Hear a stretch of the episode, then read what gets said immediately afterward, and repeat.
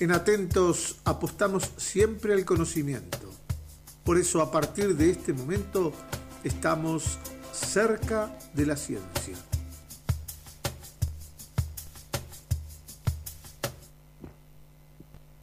Señora, señor, lindo en la ventana en este momento.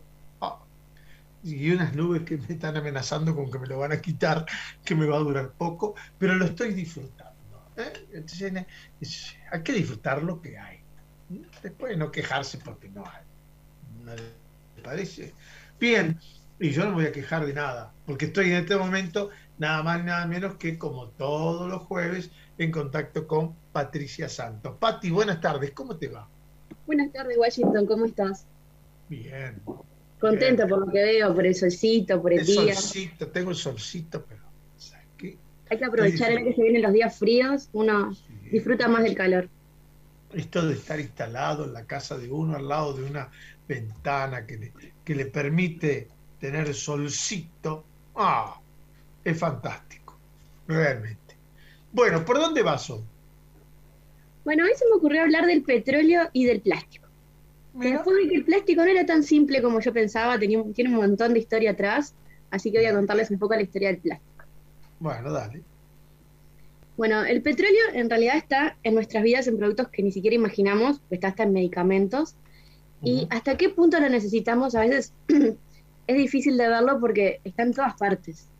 Bueno, el petróleo en realidad es un aceite mineral, perdón, es un aceite mineral de color muy oscuro o negro que es menos denso que el agua, por eso cuando hay derrames de petróleo queda todo arriba y es posible contener el derrame. Está formado por una mezcla de hidrocarburos y también tiene azufre, eh, azufre, oxígeno y nitrógeno en diferentes cantidades. Se origina a partir de una materia prima formada por restos de, organismos vivos acuáticos, vegetales y animales que vivían en los mares, las lagunas, desembocaduras de ríos y las cercanías del mar.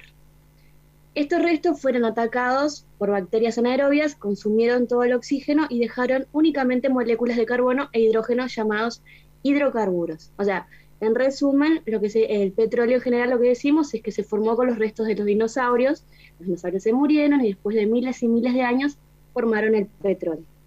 Del petróleo que se puede sacar el plástico.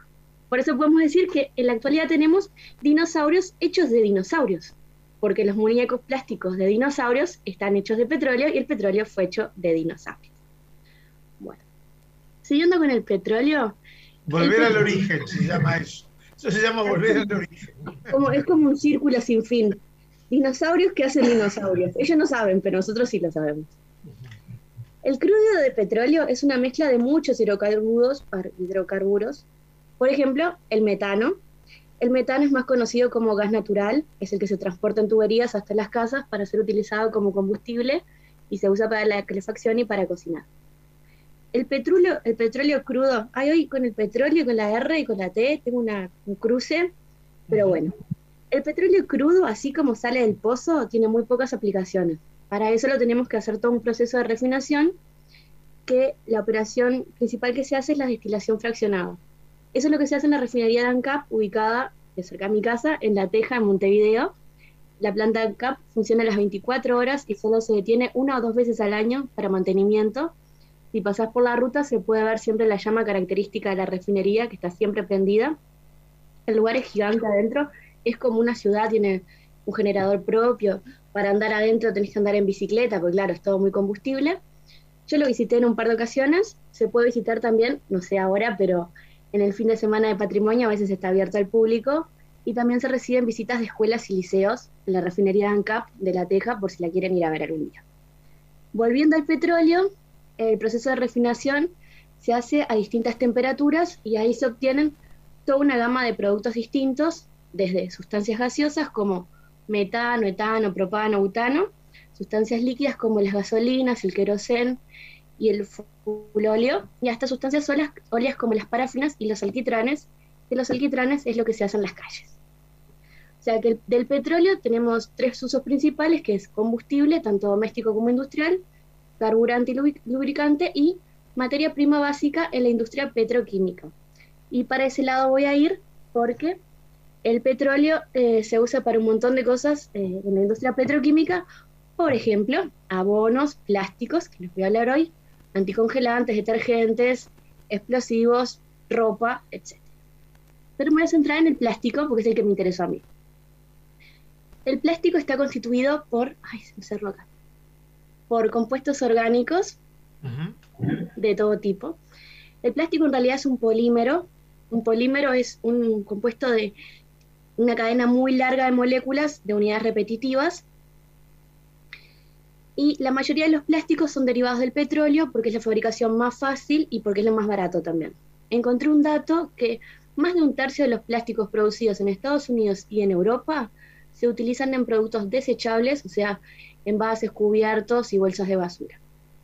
El plástico también se puede utilizar en edificación y construcciones, en el transporte, en la atención sanitaria, o sea, los guantes podemos decir que es un derivado del plástico, y tienen diferentes nomenclaturas, lo que hace más fácil su clasificación y posible reciclaje. Reciclaje es muy importante porque el plástico es uno de los problemas que tenemos hoy en día. Entonces tenemos desde el polietileno, que es el, cuando dice PE, el PVC, que es policloruro de vinilo, y el PET, que se llama tereftalato de polietileno, que es el material con el que están hechas las botellas descartables de cualquier bebida. La historia del plástico viene desde hace muchísimo tiempo atrás, desde el siglo XVI a.C., en las culturas antiguas mesoamericanas, ya se procesaba el caucho natural de, de los árboles en objetos sólidos de un árbol que se llama castilla elástica. En ese árbol, que es típico de las tierras bajas tropicales de México y de América Central, se obtiene el látex, el látex, que es un líquido blanco pegajoso que cuando se seca es un sólido frágil que retiene su forma. Y la palabra caucho viene también de los, eh, de los de la Amazonia, los indígenas de la Amazonia, Amazonia que le llamaban los nativos cauchoec, que quiere decir árbol que llora. Entonces ahí ya existía el caucho. Más cercano en el tiempo tenemos a Goodyear en los Estados Unidos y Hancock en Inglaterra, que desarrollaron el proceso de vulcanización del caucho. La historia de Goodyear es muy interesante porque Goodyear, Goodyear es la marca de, de neumático que todos conocemos. Nació el 29 de diciembre de 1800, no tenía formación académica. A los 21 se asoció con el padre, pero no tuvo mucho éxito y se puso a, trabajar con el caucho, a investigar, a ver si podía hacer algo que no se deformara con el calor ni se volviera quebradizo con el frío, que era el problema que tenía el caucho. En 1839, sin querer, volcó un recipiente que tenía caucho y azufre encima de una estufa, la mezcla se endureció y se volvió impermeable, y él llamó ese proceso vulcanización en honor al dios romano Vulcán. Tuvo unos problemas con la patente el señor Goodyear, y fue a Inglaterra a establecer fábricas, pero tampoco tuvo éxito. Y mientras tanto el otro, Hancock, que era un científico, ingeniero británico, sí pudo patentar ocho semanas antes que Goodyear su proyecto en el Reino Unido, pero fue más o menos a la vez. Entonces, Goodyear no pudo patentarlo en Inglaterra porque ahí lo había patentado el otro, en Francia también tuvo problemas y al final no lo pudo patentar en ningún lado. En Estados Unidos también sus patentes fueron infringidas y cuando falleció en 1860 dejó 200 mil dólares en deudas. Y la empresa que se llama The Goodyear Tire and Rubber Company, o sea, la que hace los neumáticos, se creó 38 años después de su muerte, pero dudamos que le hayan pagado a Goodyear las patentes porque el tipo se murió endeudado. Hay una historia muy interesante también del caucho, si lo quieren buscar, del el rey belga Leopoldo II, porque hubo una batalla muy sangrienta ahí, o sea, murió mucha gente, porque la, fiebre del caucho fue, estuvo zarpada, para decirlo así nomás.